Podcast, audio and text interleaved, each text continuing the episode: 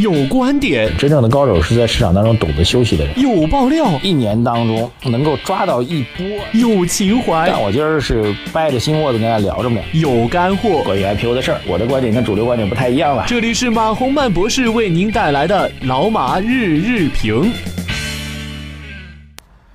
呃，各位老马日评的听众朋友们，大家早上好。二零一七年的七月十号星期一啊，这个首先有个事情宣布一下吧，我们第一季啊，第一年的老马饭局节目马上就要结束了啊。到刚刚啊，我昨天是录了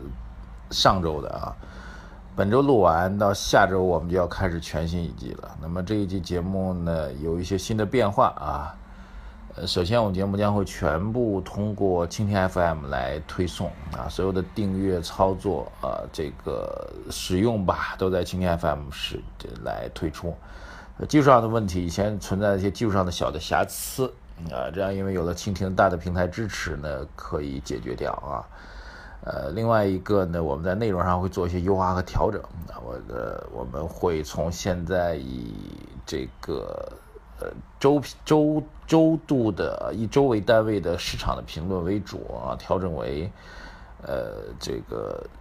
每周讲一个重要的关键词汇啊，重要的关键的大事儿为主啊，然后会加上更多的我个人的这个观察啊、经历啊，这个包括各位比较关心的经济学界、投资界的一些趣闻。啊，当然会还是要加一点周评的内容啊，做一些这个重点结构上的一个调整。呃，还有呢，就是我们订阅的方法也会发生一些调整啊，因为为了解决这个以年度为单位啊，到了最后几个月，很多朋友就不想订的问题，所以我们会改成以季度为单位来进行订阅的方法，也请各位知晓啊。那么从本周开始，我们就将会。在技术成熟之后，马上就会推出我们的这个预定的这个手段方法，而且在预定期应该会有一个价格上的优惠，啊，这两天就会跟大家正式来宣布。那么这两天我也建议大家，如果需要有兴趣来继续来订阅啊，或者续订我们老马饭局的话，可以透过我们财经马后曼的微信公众号留下您的呃几个联系方式啊，手机号、微信号。然后方便的话，留下您自己的相关的职业和行业，我们也会做一些分类啊，因为统计一下，后台做一下统计，看大家的职业和行业，呃，甚至您的投资的时间、投资偏好等等，更多的细节给到我们。我们第一会承诺会绝对保密啊，第二我们主要做一个大数据上的分析啊，来调整和优化我们的节目啊，包括对节目的一些建议等等等等。大家可以通过财经马红曼的微信公众号留下您的相关信息啊。首先是愿意有订阅的订阅的意愿啊，留下来，我们会及时做收集和整理。一旦订阅开始，我们也会定下来发送相关的信息啊。大家请密切关注我们的节目啊。再次拜谢大家。旧的一周结束了，新的一周开始了啊。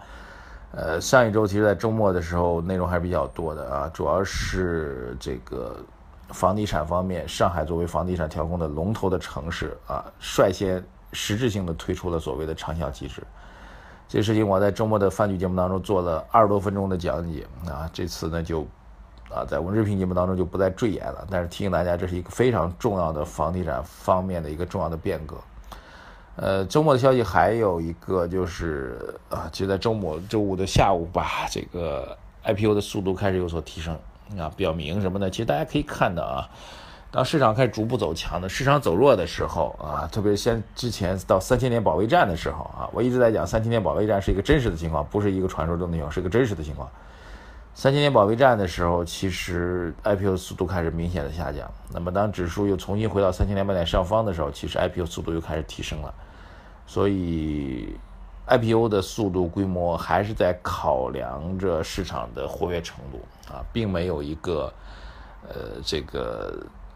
这个说调下来之后就再也不会调上去的这样一个状况。我觉得这一点大家还是要有一个这个正常的心态啊。我本人当然一贯的观点，各位也知道，我我反对 IPO 的这个暂停啊，暂停之后每次重开，其实对市场都是一个比较大的打击和影响。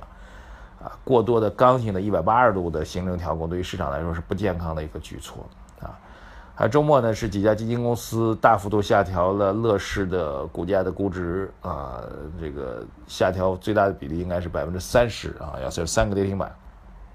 啊，周末有记者采访我说，这个是不是证明基金公司的管理能力其实挺差？我说其实也不是啊，这个主要根源在于乐视的无限制的停牌。评价当年这些基金进乐视，我觉得很正常，因为乐视作为创业板的龙头企业啊，和东东方财富网等等等等一样的这样龙头企业，作为基金来说，你选当然选龙头了，对吧？很正常。评判基金水平高低，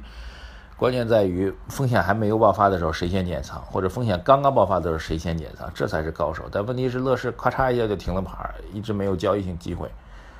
呃，导致其实基金公司并没有办法去减仓，哪怕他有本事，他也没有办法去减仓。所以我觉得这个恶并不在于基金公司，而是在于这个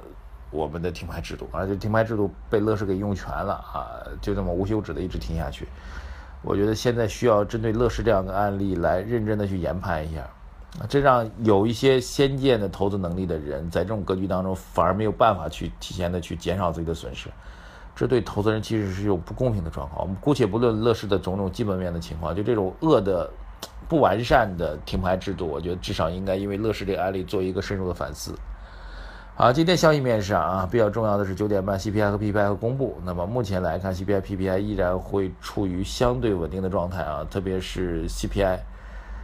物价的通货膨胀压力几乎是没有的，PPI 的回落也应该做持续的中长期的一个关注吧。我觉得这个是一个本月的价格信号。然后整个六月份的宏观数据显现呢，整个基本面是稳中趋缓。那么，但是整个二季度的经济增长速度应该会由原先的预期的六点七调整到六点八。现在对于下半年的三四月、三四季度的经济运行状况，还是有悲观的情绪。但是我个人觉得，这种悲观已经不太重要了。啊，总体来讲啊，这个我呃饭局节目当中，我其实回答了一个网友的提问，但是我觉得这个还可以再简单重复一下，因为很多人认为我们节目是关注点位的。我们节目之前确实关注过点位，因为我们之前曾经讲过三千两百点上方是风险区域，但其实我们节目是不关注点位的。啊，我在。今天的节目当中再次重申一下吧，我们之前之所以说三千两百点是风险区域，是因为三千两百点上方的基本面的判断出现了一些利空的要素，比如金融强监管，比如美国的连续加息的消息没有被消化，比如对三四季度经济增长的担忧等等等等，在三千两百点上方形成了密集的基本面的这个利空的区域，所以而当时这些密集的基本面利空的区域所对应的点位正好是三千两百点。所以我们讲三千两百点是风险区。那现在很多人在问说，你当年认为三千二是风险区，现在又回到三千二，是不是还是风险区？我觉得不是，因为基本面的经济面的金融面的强监管没有想象中那么强啊，至少没有想象中那么强。美联储加息的消息已经被消化掉了啊。三四季度的悲观预期现在也没有了，所以对应于这样的基本面来说，目前的点位，我不管它是三千二还是三千，还是三千三，还是五千，对于这样的基本面上来讲，既有的点位并没有构成利空的要素，对，所以我们的看法依然是震荡上行啊，当然不排除在大盘蓝筹板块连续不断的一个月多的持续不断上攻之后，会出现一些震荡。短期出现一些结构性的调整，创业板稍微撑几天的能，但是我个人认为没有必要去调仓，依然看好大盘蓝筹板块继续上攻的机会空间，调一调反而有利于更好的机会的上扬啊！本周我觉得这种调整的概率都会出现，调整之后依然会是上扬的趋势和态势。谢谢各位，感谢收听，祝各位投资愉快。啊！再次提醒，要关注我们老板饭局订阅的人，尽快在财经马后炮后台留下您的所有的联系方式，还有您所有的重要信息，我们都会予以保密。呃，微信公众号内容，各位点赞、留言、转发一条龙，谢谢大家多多的转发和推荐，拜谢，再见。